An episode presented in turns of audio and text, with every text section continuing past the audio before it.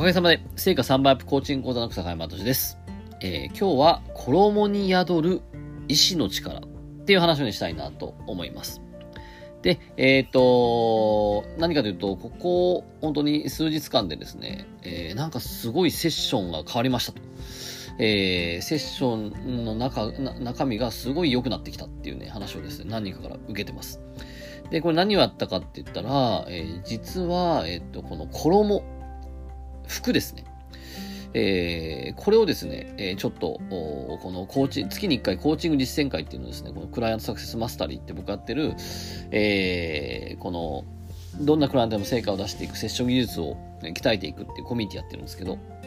で、そこでちょっとやった時に、えー、ちょっとプロの服のスタイリストさんを呼んで、えー、ちょっと講師をしていただいて、で、それでまあちょっとそこの服の、えー、見直しっていうか、服、服を使って自分自身のコーチング能力を上げていくっていうことだったんですね。そしたら、えっと、早くもそんな声が来てました。実は今週土日にですね、えっと、その CSM の第1期のメンバーで、えー、大阪でちょっとある合宿をしたんですけども、それは1日目に、えっと、カラオケ屋さんでですね、歌を歌うっていうですね、そんなワークをしまして。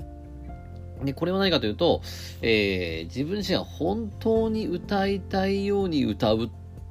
ていうね、えー、そういうシンプルなものなんですけど、まあ、いわゆる、この自己表現ね、自分自身が本当に、えー、出したい表現っていうのを出していくっていうのをですね、僕はコーチング能力でめちゃくちゃ重要だと思っていて、えー僕らは、えっと、傾聴したりはしないコーチングをしてますんで、えっと、どんどん自分自身で介入していくって言った時に、えー、その介入する際の自分の呼吸感だったりとか、えー、そして、えー、自分の個性だったりとか、そういうところで非常に大事になってくるって言った時に、まあ、そこを鍛えましょうっていうとこもあって、一方で、えっと、実は、えー、その歌を聴いている人がめちゃめちゃ大事で、じゃあクライアントが本当はもっとこうなりたいです。こういうふうに歌ってみたいですって、えー、なった時に、えー、コーチとして、いわゆるこの聴いてる側っていうのは、えー、じゃあどうしたら安心で、安心して勇気を出して、それを表現をクライアントができるのかっていう。それは、えっと、コーチ側の聞き方、姿、ね、そこら辺がすごい重要になるんですよね。だからそれを、え皆さんにトレーニングしましょうっていう、ちょっと変わったワークをやりまして、まあ大、まあめちゃめちゃ盛り上がりましたね。あの、これまたどっかでやりたいですけど、一方で2日目は、その、プロのスタイリストさんを呼んでですね、えー、その、今まで、なんだろう、その、ね、自分自身の本当にこう、えー、姿形に合った、さらには自分自身の、ね、さらにエネルギーを高めるような服っていうので選んでいただいて、えー、それをまあ試着していくっていう、そういうワークだったんですよね。僕自身もそれやりまして、まあ、したらもう本当に、これびっく、もう、これもいっぱい話したいんですけど、えっと、まずですね、えっと、その自分が好きだと思ってる服と、えー、相手が好きに思う服って違うなって思っていて、で、あとはなりたい自分っていうものによって服で印象をつけられる。例えば、えっと、本当にこう、えー、セミナーでそのね、スタイリストさんが言ってくれましたけども、えっと、本当に普通のなんか、家着みたいなパーカーを着てセッションする。で、それを Zoom で、ね、こんにちはって言った時に、パーカー着た人が現れる。えー、一方で、えー、しっかりと、まあ、ね、ちょっと、シャツまでいかなくっても、えー、まあ、白 T にですね、えっと、ネイビージャケットというかですね、まあ、これ男性で、申し訳ないですけど、男性でとか。で、そういうイメージだと、なんか、パーカーとかだとこっちもダラッときちゃうけど、あっちがピシッとしてると、こっちもピシッとなるじゃないですか。えー、そんな風に、実は服で、えっと、相手のあり方、うん、相手の、その意識っていうのを変えられるんですよね。一方で自分自身の意識も変わります。僕も、えっ、ー、と、今回スタイリストさんに見てもらって、いや、これは俺自分一人は絶対買わないなっていう服をですね、どんどんスタイリストが選んでいくんですよ。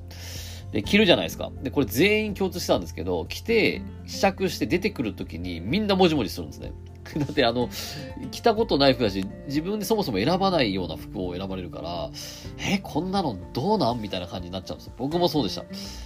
で、もぞもぞしてるんだけども、でもやっぱり、えっと、み、その周りのね、メンバー、まあ、ね、仲間と言ってたんで、いや、めっちゃいいってなると、え、いいのみたいになるじゃないですか。で、えっと、実際それで、えー、そこでめちゃめちゃ名言言われたんですけど、じゃあもうわかりました、これじゃあ買ってみますって買うじゃないですか。そしたら、今すぐタグを切って、今瞬、今この瞬間からその服を着ていた方がいいっていうふうに言われるわけですよ。もう後戻りするなと。今まで着てた服はもう過去と。これからは私はこういう自分で生きるっていうですね、この格好を、今すぐそれを決めた方がいいって言われて、で、タグ切ってそれを着るじゃないですか。で、しばらくショッピングセンター歩いてると、えー、みんながこっち見て、なんか言ってるわけですよ。何かというと、歩き方、姿勢が変わったっていうわけですよ。面白いですよね。えー、服によって歩き方、姿勢が変わったって言われますね。実際これは僕だけじゃなくて他のメンバーもみんな怒っていて、えー、すごいこの服っていうのはものすごい力があると。で、えー、実は、えっと、衣食住って言葉ありますよね。えー、人間にとって大事なものは衣食住であると。えー、衣、食事、服。えー、まあ確かにそうだなと思います。で、この衣食住って言葉ですけど、でも実は面白い、えー、話があって、アメリカにも実は同じ言葉があるんですね。えー、フード、えー、シェルター、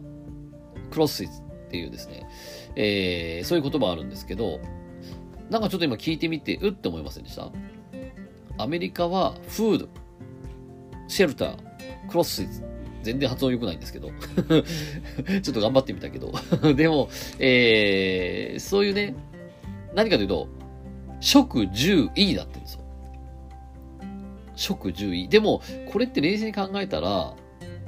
人間にとって大事なもの、食、住むとこ、服。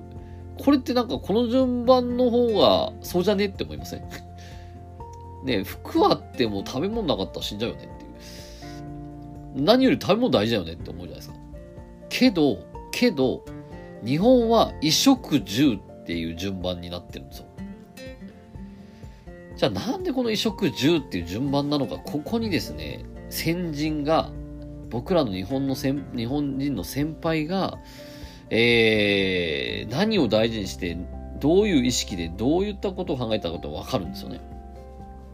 で、僕は、えっ、ー、と、これいろんな見立てができると思う。僕は、え、衣食住の衣、衣は、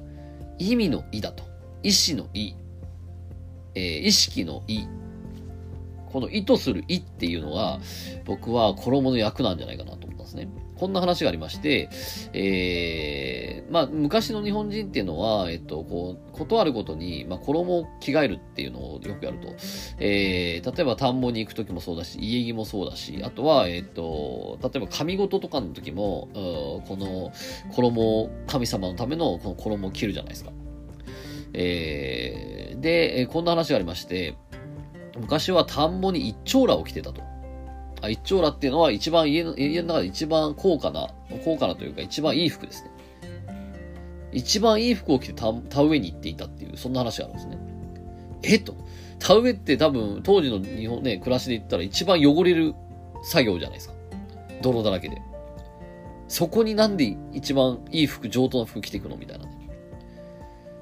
でもこれは、えっと、こつまりこの、衣類には、服には意志が宿るっていうふうに考えられたと思うんですね。そんな時に、えー、田んぼって当時で言えば、えっと、来年の、いや、今年の命がかかったものなんですよ。え今年田んぼでうまくいかなかったら、もう食べるものなくなってしまうんで、で、年貢もそうじゃないです。年貢もお米だったんでね。そうした時に、お米が取れないっていうのは命に関わるものだと。じゃあ、その命に関わるものを適当な服着て適当な意識でやっていいのかと。違うだろうと。えー、一番気持ちを込めて、一番意識を大事にして、そして一個一個丁寧にしっかり植えて、えー、そして、えー、この命を繋いでいくっていう、そういった意識を作ることが大事だっていうふうに思ってたと思うんですね。つまり、服は意識を作る、意志を作るっていう。そう考えてみると、ちょっと服の見方変わってきますよね。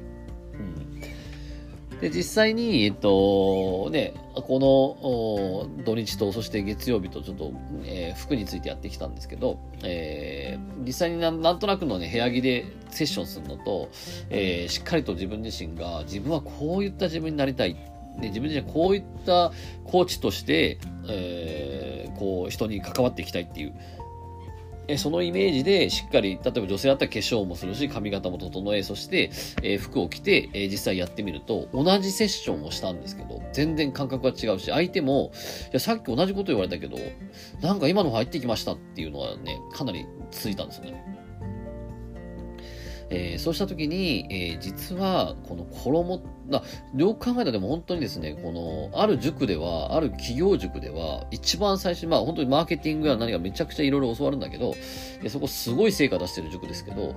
えー、実は一番最初に取り組むのは服だっていう。スタイリストから服を勉強し、服を変えるってことを取り組むらしいんですね。でそうすると、えっと、この服を変えることによって自分の言動、行動、意識が変わる。で、その言動、行動意識、つまりマインドセットが変わってしまうことによって、現実がどんどん変わり始めるってことが起こるっていうふうに言われてた、言ってました。だ僕はすごい実は服って適当だったんですけど、いや、これはでも服って重要だなってことで、えー、今学んでいて、で、ちょっと来年はですね、もうこれちょっともう決めまして、もうこれやっぱ大事だなと思ったんで、えっと、来年はこの CSM でも、えちょっとそのプロのスタイリストさんをちょっとコンサルタントとしてちょっと招いてですね、えー、このブランディング、自分自身のこのブランディング、これをですね、やっぱ高めていくっていうのも今後 CSM では固めていきたいなというふうに思って、えちょっと今ワクワクしてるところです。えー、ということで、えっと、この衣ですね。えー、皆さんも、えっと、コーチング、まあ、いわゆるセッション業をやってたりとか、もまたまた講師業とか、えー、おそらくこの音声聞いてる人は、そういう人は多いかもなと思うんですけども、えー、どんな服着てますかと。その服は、えっと、まず、えー、人に、えー、人に印象を与えるんだけど、一方で自分自身がその服着てめちゃめちゃエネルギー上がってますかと。うん。で、そこをですね、ちょっと振り返ってみていただくと、えー、とってもいいんじゃないかなというふうに思います。はい、ということで今日はいかがだったでしょうか？えー、こちらよかったらね、いいねとか、えー、コメントお待ちしてますんで、えー、ぜひ、えー、あの、送ってもらえたら嬉しいです。で、あと、えっと、今日ですけど、ごめんなさい、今日は、今週は水曜日だったんだけど、えっと、今日の夜、またですね、えー、Facebook、え、インスタグラムでですね、ライブ配信をします。で、インスタグラムでライブ配信するんですけども、えー、そのインスタでは今日はですね、えっと、アート思考と言語心理学で、えー、毎回勉強してるんですけど、今週は、えー、と、なんだっけ、えっと、あれですね、しなきゃですね。義務っていう、義務をテーマに、えー、やっていきます。えー、めちゃめちゃ、あこれめちゃめちゃあるんでね、えー、すごい面白いと思いますんで、えー、ぜひご参加いただけたらなと思います。はい、ということで今日はありがとうございました。えー、それではまたさ会いましょう。さよなら。